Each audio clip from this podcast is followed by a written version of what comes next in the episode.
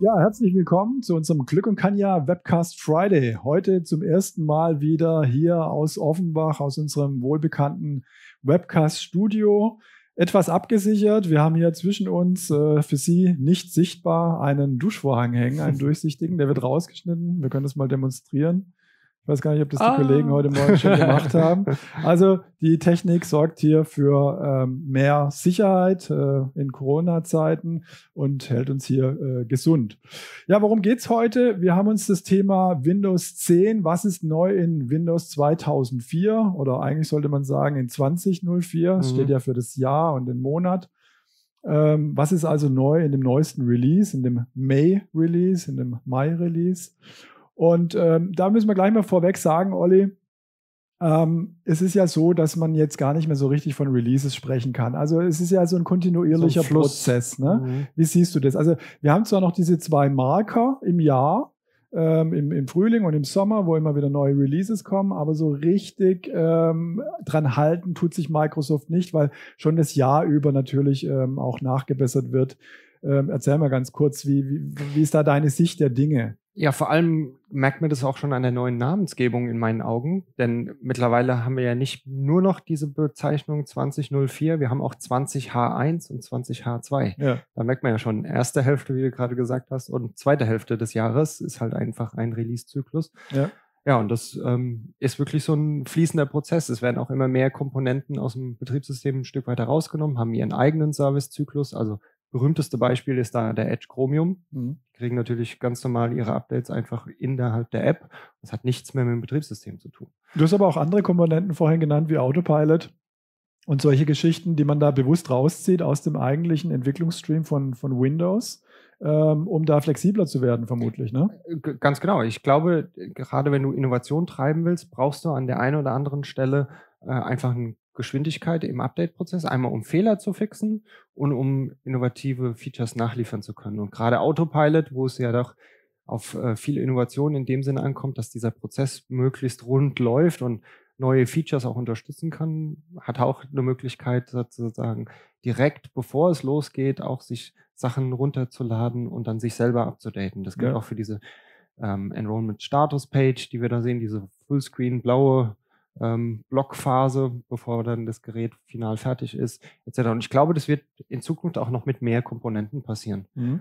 damit, ähm, ja, äh, also wenn man es mal hochrechnet, wenn, wenn Microsoft was einplant und wir sagen jetzt zu einem Release 1909, dann muss ja dieses Release auch erstmal in der Masse draußen verfügbar sein. Also die Leute müssen es installiert haben. Mhm. Das heißt, bevor die das wirklich im Feld sehen, ist wahrscheinlich ein Jahr oder noch mehr vergangen, mhm. bis ihre Änderung mal wirklich draußen ja. überall flächendeckend verfügbar ist. Und das ist natürlich auch immer noch recht lange. Ja. Obwohl wir recht schnell mittlerweile sind, ist es trotzdem recht lang. Und dann macht es Sinn, Komponenten rauszuziehen und einzeln ja. beservicen. Also wir, wir haben uns ein bisschen schwer getan in der Vorbereitung für diesen Webcast, äh, teilweise die Features jetzt genau dem Release 2004 mhm. zuzuordnen, weil man Stichwort dann fest Backports. Die gibt es auch noch für die anderen Releases dann auch noch. Ja, genau. Und äh, dann haben wir festgestellt, naja, das eine Feature wird es zwar 2004 äh, zuge zugeordnet, aber eigentlich ist es schon seit Januar zur Verfügung. Mhm. Also sprechen wir gleich noch ein bisschen drum. Wir wollen nur ein bisschen sensibilisieren dafür,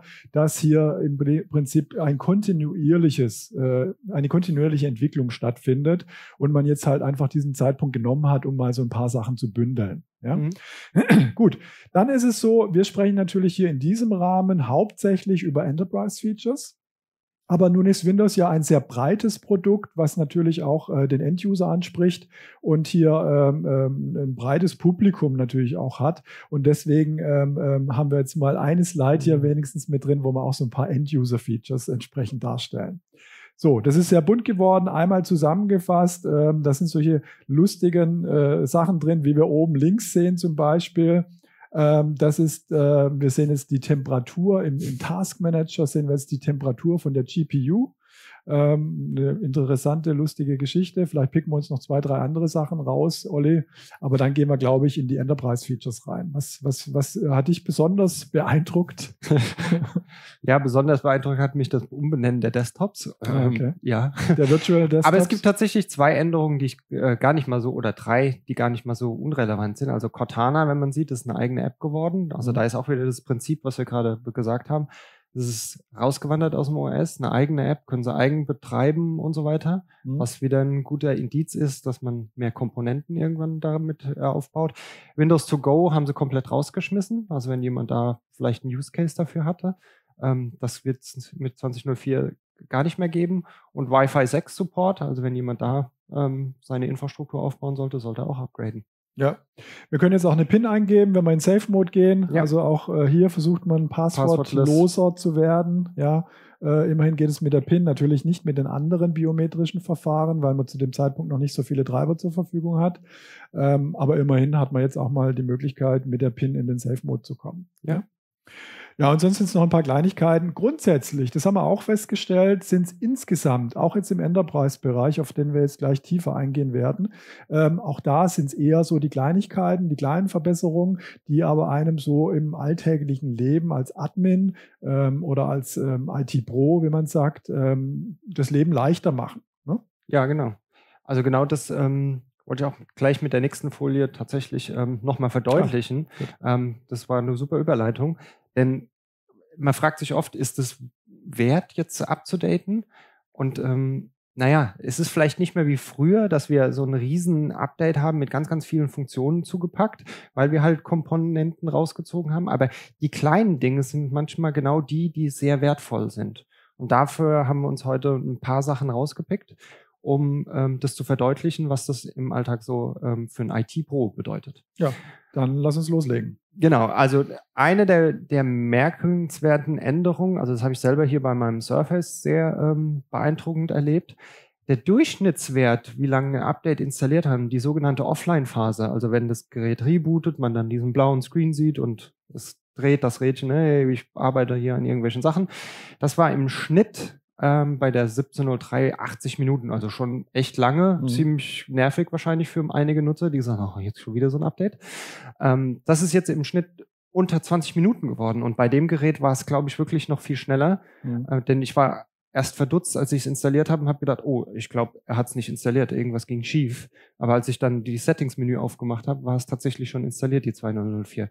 Also merkt man, da ist ganz schön Geschwindigkeit reingekommen. Und das ist gerade das Gute, glaube ich, das vielleicht auch die Angst den Admins nimmt, mhm. wenn man so ein Rollout flächendeckend macht bei 10.000 PCs, dass man nicht meint, oh, dann rufen wieder alle Nutzer an, ja, ich konnte zwei Stunden nicht arbeiten. So ist es nicht. Mhm. Der meiste Part passiert einfach während dem Betriebssystem im Hintergrund und das reine Neubooten, die paar letzten Änderungen, die auf einer guten Maschine, können die im einstelligen Minutenbereich sein. Das heißt, er hat dann sechs, sieben Minuten Ausfall und kann danach wieder arbeiten. Ja, also Brad Anderson, Brad Anderson hat ja immer diese Challenge gehabt, wie schnell bootet euer Rechner. Ja, mhm. da hat er mehrere Videos dazu gedreht, hat es, glaube ja. ich, auch live auf der Ignite gezeigt äh, und hat dann, stand dann mit der Stoppuhr nebendran. Vielleicht sehen wir demnächst dann auch ähm, eine neue Challenge, wo er von der alten 1909, 1909 auf äh, 2004 upgradet in der kurzen Zeit. Ja. Genau.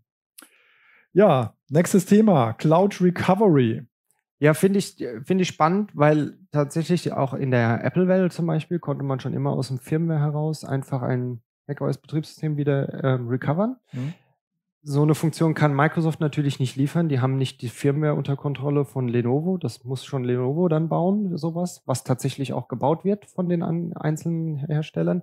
Aber Microsoft selber kann sowas natürlich auch machen. Mhm. Ähm, und das ist genau das Feature. Also man konnte schon die ganze Zeit, wenn man ein Reset macht, aus seinem bestehenden Windows-Verzeichnis sich selber wieder rekonstruieren. Mhm. Das war die, die, Taktik. Also da gibt es so eine Art Caching-Folder und da hat er die ganzen DLLs und alles wieder selber hergestellt und hat ein cleanes Windows sozusagen nebendran installiert und alles andere weggeschmissen. Und dann hatte ich so eine Art Factory Reset gemacht. Mhm.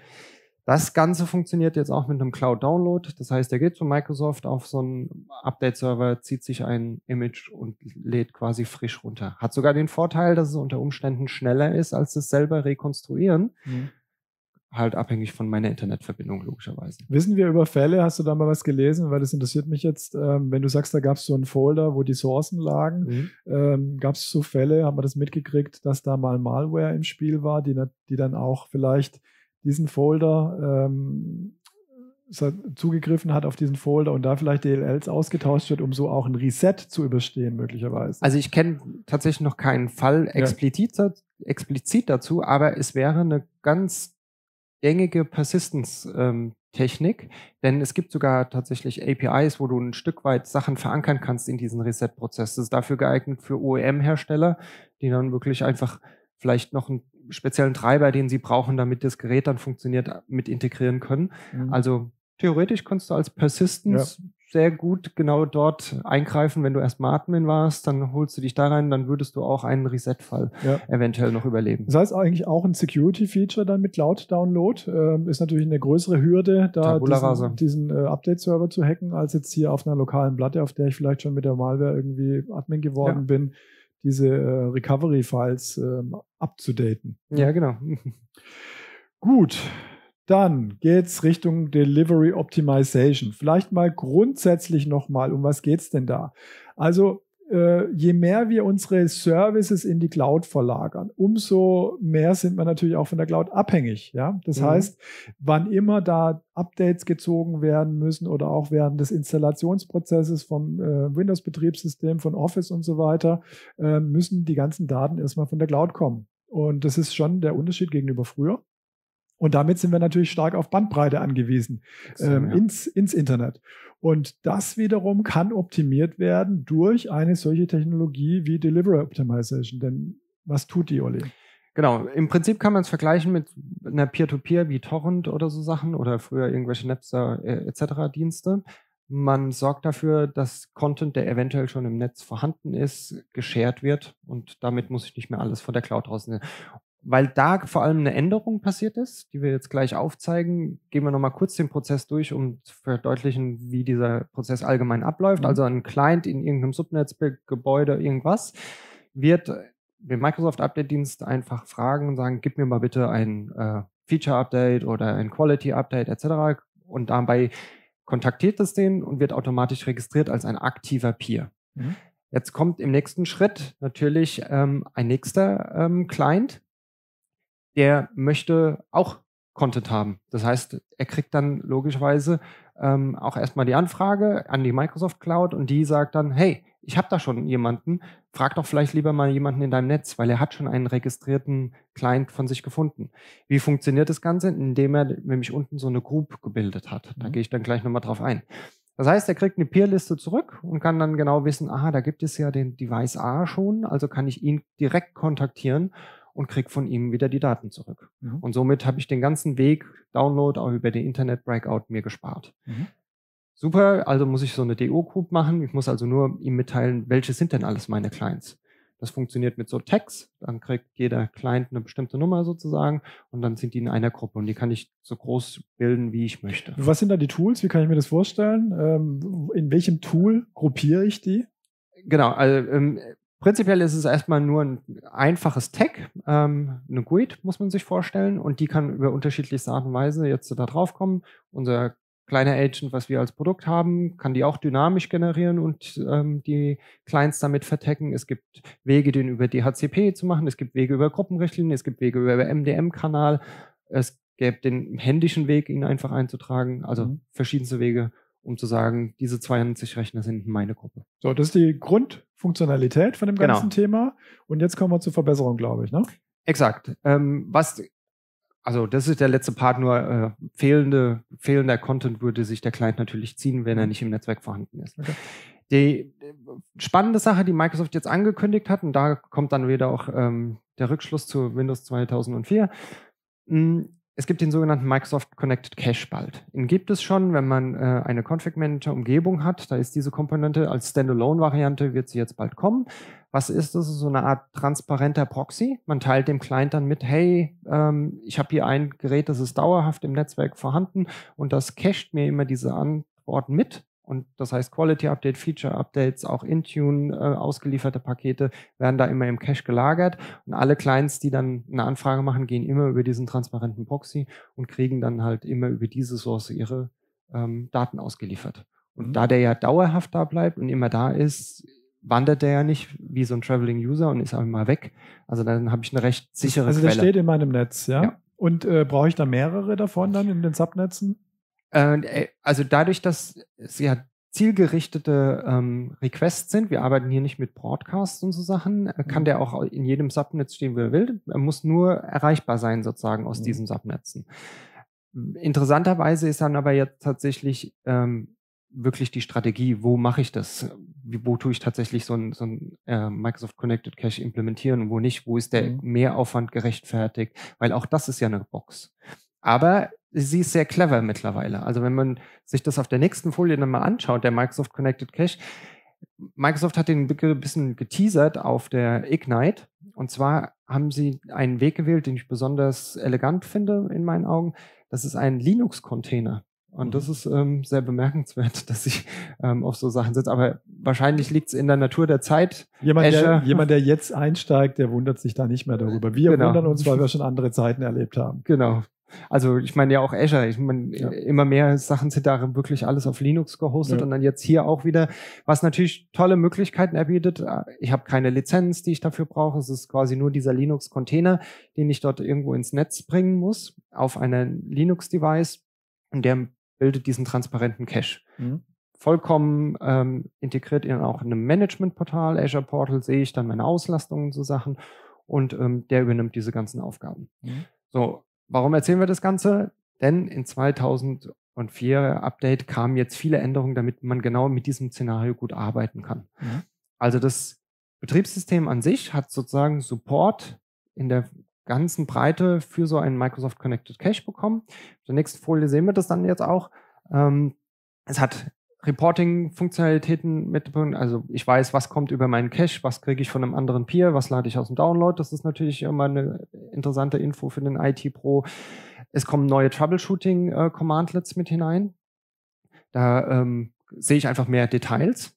Also wenn man sich die Details anschaut, äh, was man vorher gesehen hatte, wenn man mhm. ähm, Commandlets um Delivery Optimization die waren sehr, sehr limitiert. Mhm. Also habe ich oft als Admin dargestanden. Da gab es doch auch einen Partner, der da irgendwie Tools drumherum gebaut exakt. hat. Ne? Wie heißen die gleich wieder? Ähm, Two-Pint. Two-Pint, genau. Genau. Die haben sich genau darauf spezialisiert, so ein bisschen ähm, ja, Monitoring-Solution eigentlich mhm. für genau diese Situation zu schaffen. Mhm. Und das kriegen wir jetzt hier vielleicht auch so ein, ein Stück weit mit. Also die eigentlichen Windows-Commandlets, die geben mir viel mehr Infos preis. Mhm. Also so Sachen wie die Group-ID, die konnte ich auch nicht aus den Logs erlesen. Ja. Beim Troubleshooten muss ich eigentlich genau solche Basisinformationen ja, natürlich wissen. Wo bin ich denn? Ja. Ähm, das ist natürlich schwierig ähm, gewesen in der Vergangenheit. Also das ist wirklich aufgewertet worden und wesentlich besser. Mhm. Wie kommt jetzt so ein Client an diese Information, wo dieser Connected Cache tatsächlich ist? Da gibt es jetzt auch eine Option, DHCP-Option. Also wir hatten vorher auch schon eine DHCP-Option, um diese ID zu bekommen. Mhm. Jetzt gibt es aber auch eine DHCP-Option, um den Microsoft Connected Cache zu bekommen. Das ist besonders wertvoll, wenn ich mit meinem Gerät von Standort A nach Standort B wandere, mhm. weil dann will ich ja dynamisch ja. den anderen Cache wissen. Ich will ja nicht alle meine 100 Caches in der Welt irgendwie jedem mitteilen ja. und pflegen. Das soll ja also eigentlich DHCP ist ja genau passieren. dafür ausgelegt, genau. äh, um zu beurteilen, welchem Segment, in welchem Netzwerksegment genau. gebe ich welchem dynamisches Client welche Post. Informationen. Ja. Genau. Dann passt es schon gut zusammen, das ist richtig. Genau. Genau, denn die erwähnten Commandlets, ähm, also da habe ich einfach mal das Beispiel, dass es halt in dem Fall über einen DHCP-Scope kam. Im nächsten Beispiel sieht man dann die Group-ID im Klartext.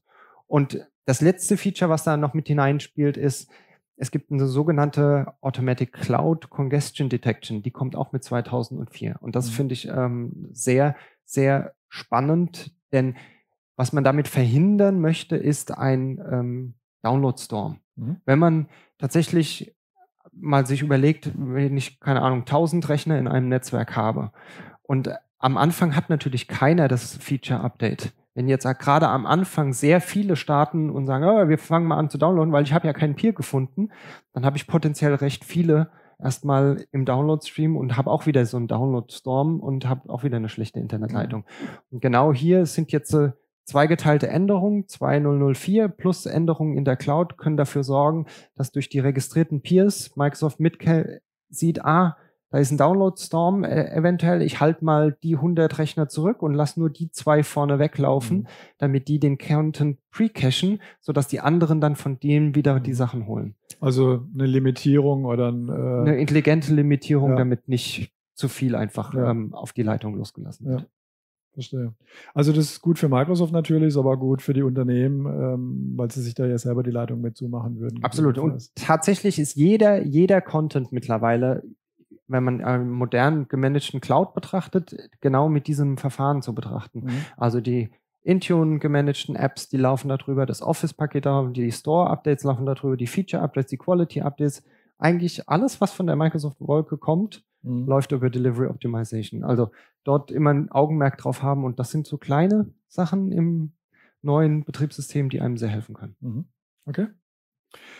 Ja, dann Autopilot, also die Technologie, mit der wir ähm, die Rechner aufsetzen können im Enterprise-Bereich, wo wir den Usern möglichst wenige Fragen, ja, ich erinnere mich da an Projekte, ähm, ja. äh, an Diskussionen mit, mit äh, IT-Managern, die wir geführt haben, ähm, die dann sagen, ich möchte drei Klicks haben und nicht mehr. Also ich möchte ja. maximal, dass der User beim Aufsetzen seines Clients wenn er es schon selber machen muss, maximal drei Klicks tut und ähm, dem kommen wir jetzt immer näher ähm, weil da gibt es Neuerungen. Ja, genau, weil tatsächlich, das werden sich auch schon einige gefragt haben, der Autopilot-Prozess ist recht schlank geworden, aber am Anfang war immer noch die Frage mit Region und Keyboard auswählen und so Sachen. Da hat man sich immer gedacht, warum kann man das nicht noch wegoptimieren? Genau das geht jetzt unter gewissen Rahmenbedingungen allerdings nur. Also ich müsste ein Ethernet-Kabel angeschlossen haben, es geht nicht über Wi-Fi. Ähm, und ich muss ein Language Pack, wohin ich switchen möchte, haben, auf dem Betriebssystem schon mit installiert. Also das mhm. heißt, Lenovo oder wer auch immer meine Geräte liefert, muss dementsprechend das entsprechende Language Pack vorinstalliert haben und muss mhm. mindestens 2004, also 20H1 installiert haben. Mhm. Und dann könnte ich mit so einem Autoprofil tatsächlich von Englisch direkt auf Deutsch wechseln, ohne dass der Nutzer damit was tun kann. Also Sie kennen das ja, wenn Sie sich privat einen Windows 10 PC kaufen, dann kommen ja da diese ganzen Fragen am Anfang, ja. äh, inklusive ähm, Telemetrie, wie viel Telemetrie, äh, Ink äh, und ja. so weiter. Also man kennt das, wenn man sich eine VM aufsetzt, dann, dann muss man das meistens ähm, alles beantworten. Und hier kommen wir jetzt mit Autopilot relativ, ähm, können wir das run ziemlich runterstrippen und dem User sehr angenehm gestalten. Also im Idealfall ist es so, dieses Feature gab es schon immer bei den Self-Deployment-Varianten. Mhm so ein Kiosk. Das soll sich ja, wenn es an der Wand hängt, möglichst automatisch installieren sozusagen. Und da sind wir jetzt schon fast. Wenn wir den Nutzer zuordnen würden, mhm. plus mhm. an einem Kabel das installieren, dann muss er wirklich nur noch Passwort eingeben und der ja. Rest läuft Magic von alleine. Und das geht dann schon in diese Richtung der Philosophie, dass wir sagen, naja, Troubleshooting grundsätzlich auf einem Rechner nur bis zu einem gewissen Grad, ja, bis ja. zu einer gewissen Tiefe und dann jetzt ist Schluss, wir setzen das, die Maschine neu auf, weil es ist kein Problem mehr, ja. Wir machen einen Reset. Ja, wenn die Daten in der Cloud liegen, habe ich ja keinen Verlust. Dann genau. sind die 20 Minuten besser investiert, wie ich den Reset mache. Ja. Sehr gut. Dann haben wir ein Subsystem für Linux. Da war es wieder. Ähm, wir, äh, Microsoft loves Linux. Ja, ja, genau. Ähm, und ähm, es wird immer deutlicher. Ähm, die äh, WSL wird da weiterentwickelt, ist jetzt in der Version 2.0 reingekommen und hat da schon wieder neue und, und ernst gemeinte Verbesserungen ja. mit sich gebracht. Ist nicht so, dass da irgendwie mal eine Schriftgröße verändert wird oder sowas, sondern da kommen echte Features rein. Äh, da wird echt hart dran gearbeitet und äh, das sieht man auch. Ne? Ja, ich glaube, sie wollen das wirklich positionieren als eine ähm, wirklich gute Development-Plattform. Wenn jemand den Full-Stack entwickelt, in gerade auch Azure, dann hat er mit Linux-Ressourcen zu tun, hat mit Windows-Ressourcen zu tun, etc. Und dann muss der Client, auf dem er arbeitet, solche Sachen auch möglichst gut unterstützen. Ja. Und da kommt auch die Motivation her. Also vor allem das erste, was ich hier aufgeschrieben habe, ist, dass man halt aus dem Linux-Bereich auch so Sachen wie Webserver hosten kann. Also ich könnte, wenn ich ein Web-Developer bin, mhm. quasi native auf Linux irgendeinen Webserver mir ziehen und dann einfach unter Windows entwickeln oder unter Linux mhm. das laufen lassen, was für einen Entwickler toll ist, weil er alle Welten auf einmal innerhalb eines Betriebssystems ähm, managen kann. Hast du, hast du irgendeinen äh, Linux auf deinem Subsystem drauf, auf deinem Windows? Auf dem hier nicht. Ich habe äh, tatsächlich aber in der VM, mhm. ähm, weil ich sehr viel mit rumspiele. Ich habe eine VM, die ich so ein bisschen als Spiel-VM benutze. In der habe mhm. ich wiederum diese Hypervisor-Techniken eingeschaltet, so dass ich in der VM wiederum Hyper-V-Sachen nutzen mhm. kann. Und damit ähm, spiele ich mit Kali, Ubuntu und so weiter rum. Ja. Also ich glaube, Kali wird für dich äh, eine Waffe der ja, Wahl aber, sein. Aber hier drauf nicht. Äh, das mache ich nicht mehr. Auf meinem Hauptsystem mache ich kein Kali mehr drauf, weil da kriegst du die ganzen Alerts natürlich. Ja. Da musst du die ganzen Folder alle exkluden und so, weil da liegen ja dann die ähm, Exploits rum. Aber ich habe schon ein Debian drauf oder nee, ein Ubuntu habe ich drauf, mhm. Ähm, weil ich einfach so auch ab und zu mal einen Befehl einfach, zum Beispiel Base 64, wenn man was mhm. Base 64 decoden muss, ist halt extrem einfach, äh, das mit, mit Linux zu tun, ähm, wo der Befehl in PowerShell einfach so einfach ein bisschen länger ist. Ja, ja das stimmt. Aber äh, es gibt auch eine Preview, ähm, es gibt einen Ausblick in diesem Bereich. Ähm, ja, es wird noch cooler. Es wird richtig cool, glaube ich, irgendwann mal, weil es wird sozusagen komplett verschmelzen. Dieses mhm. Subsystem hat jetzt gerade ähm, GPU Acceleration bekommen, also die, die Grafikeinheit ähm, kann da richtig viel mitarbeiten. Das ging früher schon über den X-Server. Da konnte man so unter recht schlechter Performance sich irgendwie GUI-Sachen holen und das wird ähm, ausgebaut. Mhm. Und dieser GPU-Support macht es dann irgendwann ja wirklich so, dass man ein GIMP auf unter Linux laufen und das sieht aus wie einfach eine Windows-Applikation, aber mhm. eigentlich wird es unter Linux äh, gehostet. Und unter anderem sind diese GPUs halt auch sehr stark benutzt im Machine Learning äh, Modelltraining. Mhm. Es gibt sehr viele Bibliotheken, die unter Linux maschinelles Lernen, gerade jetzt künstliche Intelligenz, großer Hype, wird viel experimentiert und gemacht. Da gibt es sehr viel unter Linux. Und wenn ich hier eine volle Unterstützung habe, kann ich das halt genauso benutzen und muss mhm. mir keinen zweiten Host oder sowas anschaffen. Also gerade für die Entwickler, glaube ich, ist es ein, ein, ganz großer Schritt nach vorne. Hast du gesehen, neulich auf Twitter äh, gab es äh, Mac OS auf ja. Linux auf Windows. Ja, genau. Unter Linux irgendwie KVM und dann wieder Mac OS gehostet. Ja. Also unvorstellbar, was da mittlerweile ja, geht. Krass. Ja, dann haben wir noch äh, ja, eine etwas kleinere Geschichte, Potentially Unwanted Applications oder Software. Was ist das? Ähm, das ist sind diese Geschichten, ich, ich nenne den Namen jetzt einfach mal chip.de. Wenn Sie von chip.de was runterladen, ja. äh, dann können Sie mal davon ausgehen, dass in dieser Software, die Sie da runterladen, zum Beispiel Chrome oder Firefox, dass da meistens noch so was anderes mit reingepackt ist, irgendeine Adware, die dann irgendwelche komischen äh, Startseiten im Internet Explorer ja, setzt. Irgendeine Werbung oder sowas. Also keine richtige Malware, die was richtig Böses tut auf Ihrem System oder Datencloud, sondern man will es einfach nicht haben. Ja, man ist, ungef es ist ungefragt draufgekommen. Und da haben wir auch eine kleine Verbesserung äh, bekommen. Genau, es lässt sich jetzt einfach, ähm, einfach einschalten für die ganzen Apps oder auch Downloads. Mhm. Äh, der überwacht es, man hat dieses Reputationsverfahren, checkt dann immer, ist es tatsächlich etwas, was ich zulassen sollte oder nicht. Das heißt, wir nehmen uns zur Hilfe die Microsoft-Kompetenz, äh, um das zu klassifizieren. Ich finde es spannend, wenn es jetzt hier in der UI ist, also zum Beispiel auch schon allein für so Sachen wie ähm, bei den Rechnern zu Hause, bei mhm. meiner Mutter. Ich werde die Haken setzen. Ja. Ähm, ich finde das ähm, sehr lohnenswert und ich finde es eigentlich eine gute Sache, ähm, das hier in der GUI einfach zu verfügen Das habe ich nie runtergeladen. genau. sehr gut, sehr gut. Okay. Ja, dann geht es weiter mit weiteren Security-Themen, äh, die da Einzug gehalten haben. Und jetzt muss man sagen, jetzt verschwimmen schon wieder ein bisschen so die Grenzen. Äh, das ist tatsächlich jetzt ein Feature, das schon Anfang des Jahres in 1909 eingegliedert wurde, jetzt aber ganz offiziell von Microsoft in der Feature-Liste von 2004 auftaucht. Ja. Ähm, deswegen haben wir gesagt, das nehmen wir da auf jeden Fall mit rein. Und es passt auch in die äh, restliche Geschichte, die wir jetzt gleich erzählen werden. Also es handelt sich um Windows Defender Application Guard for Edge on Chromium. Ähm, das heißt also für den neuen Edge wird jetzt auch Windows Defender Application Guard unterstützt. Was ist das? Wir haben damit einen isolierten Container. Jede Browser-Session ist in einem isolierten Container basierend auf Hyper-V-Technologie ähm, und damit natürlich komplett abgeschirmt gegenüber dem Betriebssystem. Das heißt also, alles, was in dieser Session passiert, passiert nur in dieser Session und bleibt in dieser Session nichts ist unmöglich, aber ja. ähm, es ist natürlich mal ein schon großer äh, und viel größerer Schutz, als wenn man das jetzt in einer normalen Browser-Session macht. Ja, was kann ich damit tun? Also ich kann entweder sagen, ich ähm, mache das auf einer User-Basis. Ja, das kann jeder zu Hause auch machen. Ich weiß gar nicht, was die Voraussetzungen dafür oh, sind. Oh, sie sind recht hoch. Okay. 8 GB RAM brauchen wir. Wir brauchen diese Virtualisierungs-Extensions dafür. Ja. Also Gut, ich meine, modernere Maschinen ja. erfüllen das in der Regel, aber ähm, so ein etwas schwächeres, älteres Gerät, da wird es wahrscheinlich schwierig. Ja. Aber wie gesagt, nicht nur im Enterprise-Umfeld äh, einsetzbar, ich kann es auch zu Hause einsetzen und dann kann ich das manuell starten. Wir sehen das hier im Screenshot, da gibt es einfach dann, wenn ich ein neues Fenster aufmachen will, kann ich dann eben auch ein Application Guard Window starten. Das unterscheidet sich nicht groß. Beim ersten Start dauert es ein bisschen, einen Tick länger. Das ist aber auch wesentlich schneller geworden, muss ist ich sagen. Ich habe das schnell, ja, genau in der Vergangenheit immer verglichen. Da war es ja gefühlt zwei Minuten Prozess. Ja. Das geht jetzt deutlich schneller. Genau. Das schalte ich ein über die Windows Features äh, zum Beispiel, ist jetzt aber auch in die GUI gewandert, habe ich gesehen, ist mir neulich erst nochmal aufgefallen. In den äh, Security Center. In, Im Security Center kann ich das jetzt auch einschalten, also nicht nur in den, in den Features an, äh, einschalten. Äh, Im Enterprise-Umfeld äh, kann ich es dann über Intune einschalten. Richtig.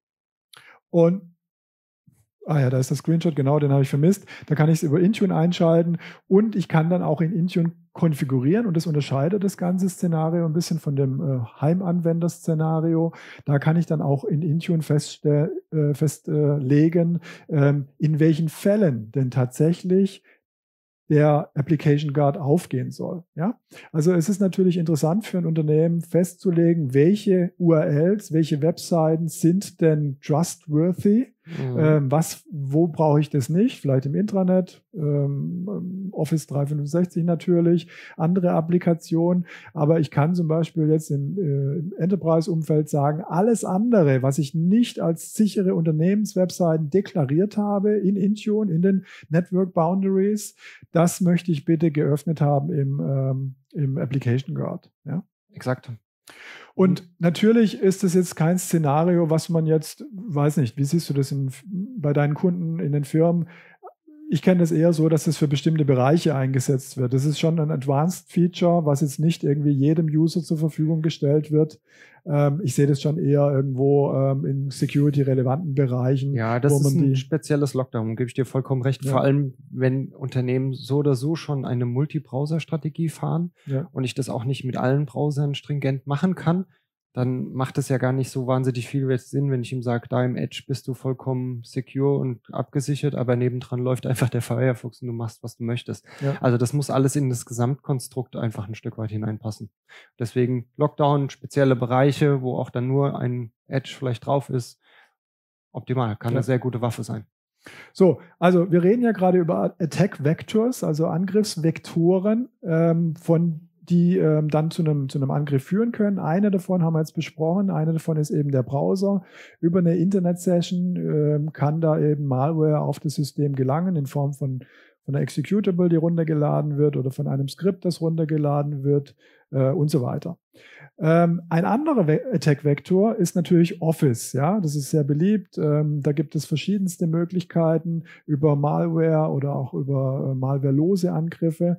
Und deswegen versucht Microsoft natürlich an der Stelle auch immer die Office-Dokumente, die besonders die, die aus dem Internet kommen oder von Quellen, die nicht äh, getrustet werden, die entsprechend abzusichern. Hast du ein Beispiel, wie die überhaupt feststellen können, ähm, warum die aus dem Internet kommen? Jawohl, also, das, das werde ich, werde nachzuvollziehen. Ich, werde ich gleich zeigen, genau. Äh, da müssen die Browser so ein bisschen mitspielen, so viel schon mal vorab. Ähm, jetzt wollte ich ganz kurz nochmal zeigen, was kann man denn da einstellen in der mhm. Protected View? Da kann ich einmal sagen, ähm, was gehört denn dazu? Welchen Daten möchte ich denn nicht vertrauen? Die möchte ich auf jeden Fall immer in der Protected View öffnen. Und da haben wir diese drei Einstellmöglichkeiten, die dann auch über Policy gesetzt werden können. Aber so sieht es jetzt in Word aus zum Beispiel oder in jedem anderen Office-Programm. Ähm, da kann ich also sagen, falls die aus dem Internet kommen, sollen in der Protected View geöffnet werden. Falls die von einer unsicheren ähm, Folder-Location, also zum Beispiel von den Temp-Foldern kommen, mhm. ja, weil das ist auch beliebt. Das Malware da es gibt ja auch die Trusted Locations. Genau. Das ist so eine ähnliche Definition, wo ich sagen kann, davon alles gut und bei den anderen Sachen dann wahrscheinlich ja. Protected View. Genau. Also auch der Download-Folder gehört da zum Beispiel dazu, ja. Ähm, der, der, ist nicht trustworthy mhm. sozusagen, weil dann äh, eben vielleicht auch über einen anderen Browser dann Sachen runtergeladen werden. Ähm, und Outlook-Attachments gehören auch dazu. Ja, kann ich aber auch alle ähm, entsprechend ähm, anhaken oder, oder rausnehmen.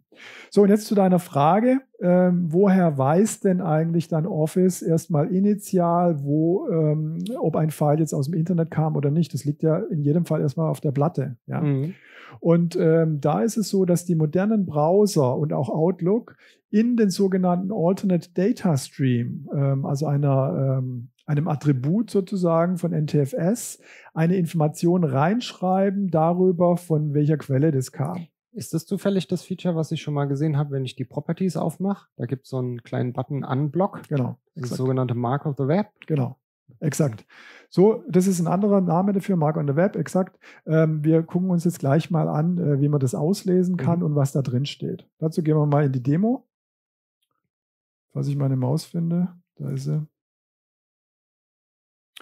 So, da machen wir mal eine PowerShell auf. Und äh, wir sehen hier im Hintergrund, das sind jetzt zwei Maschinen, die sind äh, farblich getrennt voneinander. Da zeigen wir nachher gleich noch was anderes. Wir haben hier also eine grüne Maschine und eine blaue Maschine. Und hier auf der grünen Maschine sehen wir dieses Testdokument. Das ist auch ein äh, makro-enabledes Word-Dokument. Und ähm, jetzt schauen wir uns mal diesen Alternate Data Stream von diesem File an. CD Desktop. Und dann können wir hier ein Get Item machen. Und dann referenzieren wir auf dieses Testdokument. Und jetzt haben wir den Parameter Stream und sagen hier mal, er soll uns mal alle Sterne, äh, alle, äh, alle ähm, ähm, ADS, alle äh, Alternate Data Streams anzeigen. Das ähm, symbolisieren wir mit dem Stern. Und jetzt sehen wir hier zwei Alternate Data Streams. Das eine ist der Dollar Data, das ist da, wo die mhm. eigentlichen Daten drin liegen, ja, von diesem mhm. Dokument. Und der andere ist der Zone Identifier, ja. Das ist der zweite. Und jetzt können wir aber mit dem Befehl get content, ich kann nicht reden und gleichzeitig tippen. Also das geht mir genauso. Kurze Pause. Content, ähm, Test und da auch wieder Stream. Und jetzt gebe ich aber den Namen von diesem Zone, von diesem äh, Zone Identifier an. Und wenn ich den Befehl absetze, dann bekomme ich jetzt hier, siehst du, Olli, die ganzen Informationen. Jetzt sehe, jetzt sehe, ich hier, wo das runtergeladen worden ist, hier aus, meiner, aus meinem OneDrive. Ne? Ja. Da ist es hergekommen. Übrigens, ähm, wir haben schon darüber gesprochen, weil es gerade zum Thema passt. Ein beliebtes Monitoring-Tool im Enterprise-Umfeld, Sysmon, ein Sys-Internal Tools, hat ein Update bekommen. Hat gerade vor zwei Tagen ein Update bekommen. Wir haben kurz davor darüber ja. gesprochen. Ähm, und das reportet jetzt auch den Alternate Data Stream äh, entsprechend, schreibt es ins Event-Log rein ähm, und kann dann eingesammelt werden über SIEM oder was auch immer und trägt natürlich hier zu einer forensischen Analyse oder auch zum Alerting bei. Ja, ja, ja absolut. Ähm, ich glaube, jeder, jeder äh, Forensiker freut sich, egal was er bekommt. Umso mehr er analysieren kann in Logfiles und so weiter, umso besser. Ja. So, ähm, jetzt habe ich vergessen zu zeigen, ähm, wie sieht denn das aus? Ähm, das haben Sie alle schon gesehen, die Protected View, da bin ich mir sicher. Ähm, sie, sie ähm, wissen vielleicht nicht äh, den Namen zuzuordnen, aber gesehen haben sie es definitiv. Das hier ist die Protected View. Ja, dieser Balken da oben steht auch drüber. The Golden Bar, gell? The Golden Bar. ja, ich glaube, so wurde die mal benannt. Ich weiß gar nicht. Genau. Mehr. So. Und jetzt habe ich hier die Möglichkeit zu sagen, naja, ähm, oder Microsoft sagt mir hier an der Stelle, ähm, Achtung, das kommt aus dem Internet, dieses File. Sei mal ein bisschen vorsichtig. Ähm, enable das Editieren nur dann, wenn du es auch wirklich brauchst. Ja? Und jetzt äh, glaube ich aber, das ist ein gutes Dokument und enable es. Jetzt kommt hier noch eine zweite Meldung, die ignorieren wir jetzt mal. Ähm, das ist eine Meldung, weil äh, dieses Dokument auch noch ein Makro äh, in, integriert hat. Und da kommt nochmal eine zweite Meldung. Aber ich habe jetzt mal die erste Meldung der Protected View hier akzeptiert. Also was habe ich dann genau freigeschaltet? Jetzt komme ich nur in den Editiermodus. Genau, Vorher jetzt nur kannst, lesen? Jetzt kannst du editieren. Vorher kannst okay. du nur lesen, jetzt kannst du auch editieren. Und jetzt sehen wir, wenn wir das Dokument nochmal aufmachen, jetzt habe ich es geschlossen. Jetzt sehen wir, jetzt kommt diese Abfrage nicht mehr. Ja? Das heißt, es muss irgendwo einen Marker geben an irgendeiner Stelle und das schauen wir uns mal an. Das ist in der Registry. Ähm, da gibt es ein ähm, Feld oder ein, äh, ein Record, ein Trust Record und da taucht es auf. Jetzt muss ich hier mal kurz ähm, F5 drücken. So, ähm, wie heißt mein Dokument? Test. Test. Was? Ähm, da gibt es natürlich viele. Da, hier ist es. So, ja. und das sehen wir auch, ähm, da steht dann entsprechend ein Wert drin. Wenn ich das mal aufmache hier, da steht ein binärer Wert drin. Ähm, wir haben da ein bisschen recherchiert. Der Anfang ist so ein, äh, der binäre Wert des Creation-Datums von diesem Dokument und dann kommt äh, so ein bisschen kryptische, wahrscheinlich irgendein Hash, ähm, der dann eben äh, das Ganze unique macht, diese mhm. Unterschrift sozusagen da drauf. So, aber nichtsdestotrotz, zum Troubleshooting oder auch für die Leute, die ähm, ja, sich für Cyber Defense interessieren. Ähm, wenn ich das jetzt hier entsprechend wieder rauslösche, dann äh, werden wir sehen, wenn ich da jetzt, Protected View wieder aufgehen. dann geht die Protected View entsprechend wieder auf. Exakt. Ja. ja. So. Gut, so viel dazu. Ähm, ja, jetzt hat Microsoft, äh, und das ist jetzt auch im Prinzip in dem Zeitrahmen von äh, 2004 passiert, äh, hier eine Erweiterung reingebracht mit dieser Protected View. Äh, und zwar eine ähm, Sache, die sich äh, Safe Documents nennt. Wir schauen uns das mal hier im Screenshot erst an. Das ist also Bestandteil von Office ATP Office Advanced Threat Protection und wird auch an der Stelle konfiguriert, also auf der Webseite protection.office.com, ähm, wo ich meine Safe Attachment Policies mhm. normalerweise konfiguriere, habe ich jetzt zwei neue ähm, äh, Checkboxen und da kann ich äh, Safe Documents einschalten. Und was tut es jetzt? Das erweitert die Protected View. Also immer dann, wenn ein File aus einer dieser Quellen, die ich vorhin genannt habe, kommt, immer dann wird dieses Dokument, wenn ich als User auf Enable klicke, vorher nochmal nach MDATP geschickt mm. und dort von der Scanning Engine von äh, MDATP äh, überprüft. Ja. Und nur wenn MDATP sozusagen sein Okay dazu gibt, nur dann kann ich es dem User entweder erlauben, das ist der zweite Haken da, ähm, also dann, dann kriege ich ein Warning und es wird mir gesagt, nee, das File ist malicious, äh, mach's bitte nicht auf. Und mit dem unteren Haken kann ich dem User dann erlauben, dann trotzdem da durchzuklicken sozusagen. Oder wenn ich den Haken nicht anmache, dann ähm, dann darf der User nicht durchklicken, dann wird es automatisch geschlossen. Ja? Okay, ja, also eigentlich die nächste Stufe, weil vorher ging es um nur anschauen, bis hin zu enablen. So ist es. War ja recht einfach in Anführungsstrichen. Und jetzt haben wir den Content nochmal unter Analyse genau, genommen. eine Erweiterung von, dem, von der Protected View, die wir gerade schon gesehen haben. So, ähm, relativ unspektakulär, deswegen habe ich die andere Maschine. Warum habe ich es hier auf zwei Maschinen ähm, aufgeteilt? Auf der einen Maschine habe ich ähm, ein äh, Current äh, Office drauf und auf der äh, linken Maschine, die wir jetzt sehen, äh, ist das 2004er Office drauf, also der Monthly Channel und damit ähm, habe ich dieses Feature zur Verfügung, da brauche ich das neueste äh, Office dafür. Mhm.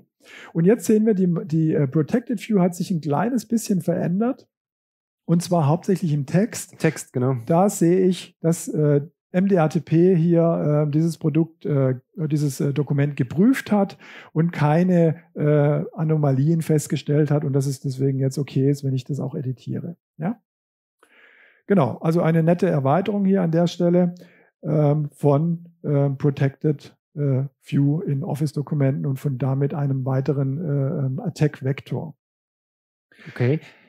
Das heißt, wir haben ähm, jetzt eigentlich unseren Online-Virenscanner in diese ganze Gleichung mit hineingenommen. Hat der nicht vorher vielleicht auch schon ähm, seine Finger mit im Spiel gehabt? Also, also ich frage mich gerade, wenn ich die Sachen auf, aufs Filesystem lege, hat wahrscheinlich MDP, ATP auch nochmal seine Finger im Spiel gehabt, aber jetzt ist es expliziter oder wie kann man sich das vorstellen? Genau, also äh, in der Vergangenheit war es mit MDATP so, dass es natürlich äh, behavioral-based war. Das heißt also, wenn sich das Dokument komisch verhalten hat, wenn es irgendwelche Indikatoren dafür mhm. gibt, dass es ein suspicious File ist, dann wurde es entsprechend hochgeladen ja, mhm. und wurde nochmal stärker überprüft. Jetzt ah, ist es so, wenn, ein, wenn ein Dokument wirklich ähm, vom Internet kommt, wird es dediziert mhm. in dem Moment, okay. wo es in die Protected View aus der Protected View rausnehmen will, nochmal überprüft. Ja? Also ich habe nochmal schon eine Schicht draufgelegt. Ja, ja, verschärft. Hm. Genau. Jetzt ist es aber immer noch ein bisschen, ähm, ja, ein bisschen unhandy sozusagen. Ich muss immer noch ähm, in die Protected View reingehen ähm, oder muss sie enablen, damit ich das Dokument bearbeiten kann, damit ich das drucken kann, mhm. damit ich es vielleicht an einer anderen Stelle safen kann und so weiter. Das ist alles ein bisschen unkomfortabel. Und jetzt machen wir eine Kombination aus den Themen, die wir bisher gesprochen haben. Mhm. Und wir kommen zu einem Feature, das der Oliver Kieselbach schon seit. Monaten, wenn nicht Jahren fordert, nämlich dem Windows Defender Application Guard für Office. Ja, ich glaube, das wird wirklich ein, ein, ein Killer-Feature, weil Makros und Co., das ist doch äh, die Angriffsfläche Absolut. Nummer eins im Moment. Wenn ich das einsperren kann und damit keine Ransomware mehr bekomme, also ich, ich setze meine Hoffnung darauf. Also, wenn Sie jetzt aufgepasst haben, dann wissen Sie, das ist eigentlich die Kombination jetzt aus beidem. Das, was wir vorhin im Application Guard für ähm, den Chromium oder für den Edge on Chromium gesehen haben, dass da jeweils ein Container aufgezogen wird für eine Websession. Genau das kommt jetzt, ist angekündigt für demnächst. Ich weiß gar nicht genau wann. Ja, ich weiß auch noch nicht hundertprozentig, ja. ähm, weil Private Preview ist gerade genau. ähm, wird demnächst in die Public Preview gehen.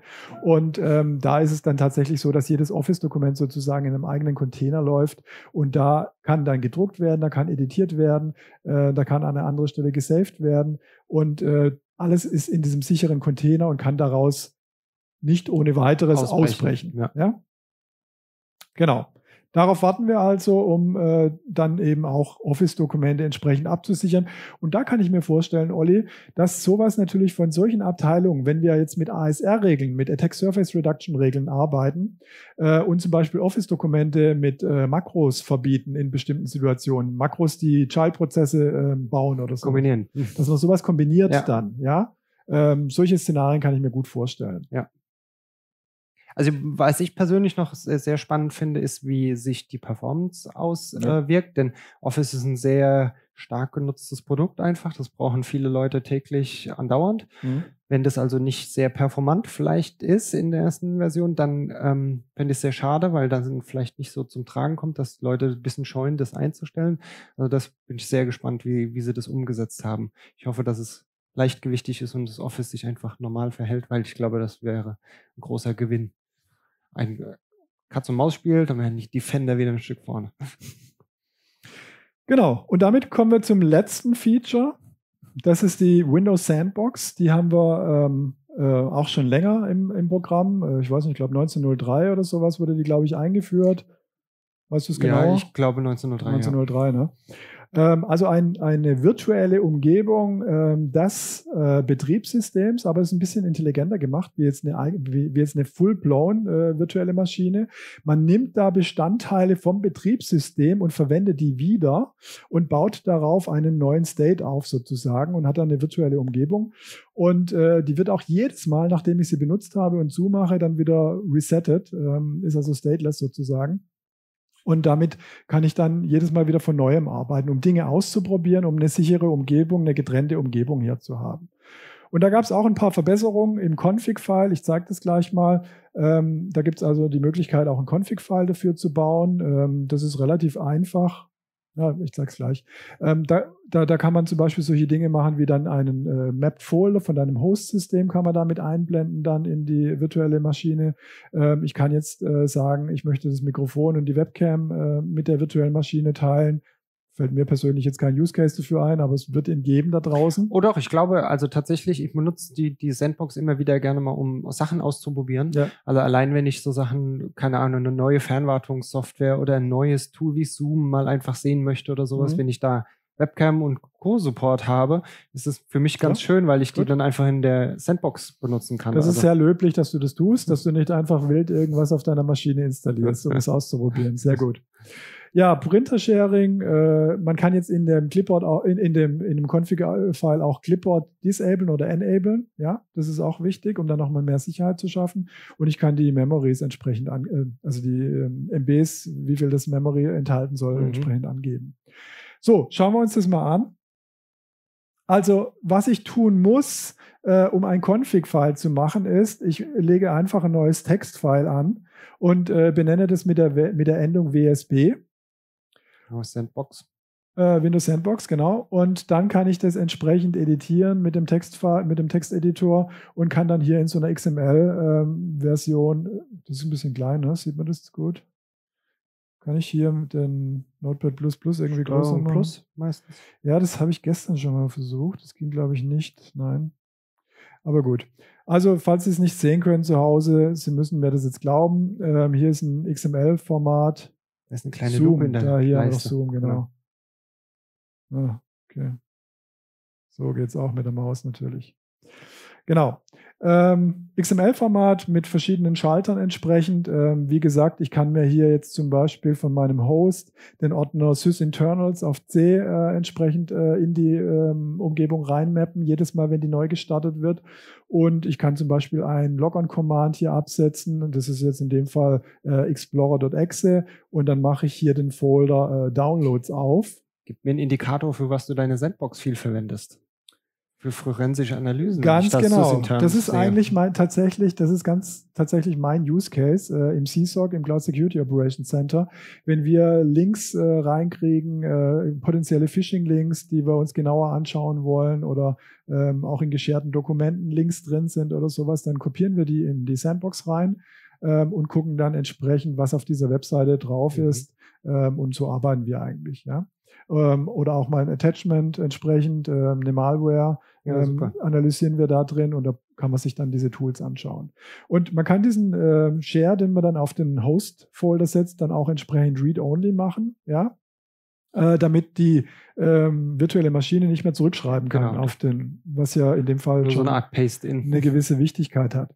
So, jetzt machen wir die mal auf. Das heißt also, ich speichere das Textfile hier als WSB und dann kann ich das entsprechend öffnen und dann öffnet sich die ähm, dann öffnet sich die Sandbox und äh, in wenigen Sekunden haben wir das Windows offen und wir sehen, dadurch, dass ich diesen Log-on-Command auch angegeben habe, an der Stelle ähm, ist dann auch gleich der Explorer aufgegangen mit den SysInternal Internal Tools.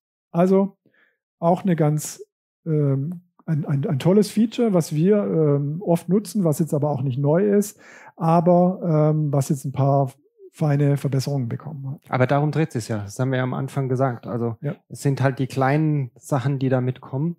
Viele Komponenten sind einzelbeserviced und das OS bringt halt feinere Sachen mit, die aber im Alltag einem das Leben doch, doch ganz wertvoll machen kann. Sei es Security Features, Delivery Optimization Features oder was auch immer. Ja. Ja, und damit kommen wir schon zum Ende. Und äh, zum Ende für all diejenigen, die es noch nicht von anderer Stelle gehört haben, ähm, kleines Announcement. Ähm, wahrscheinlich der letzte Webcast, Olli, den wir jetzt äh, unter dem Namen Glück kann ja äh, sozusagen aussenden. Ähm, wir haben uns zusammengetan, organisatorisch zusammengetan mit unseren Freunden von der Gap.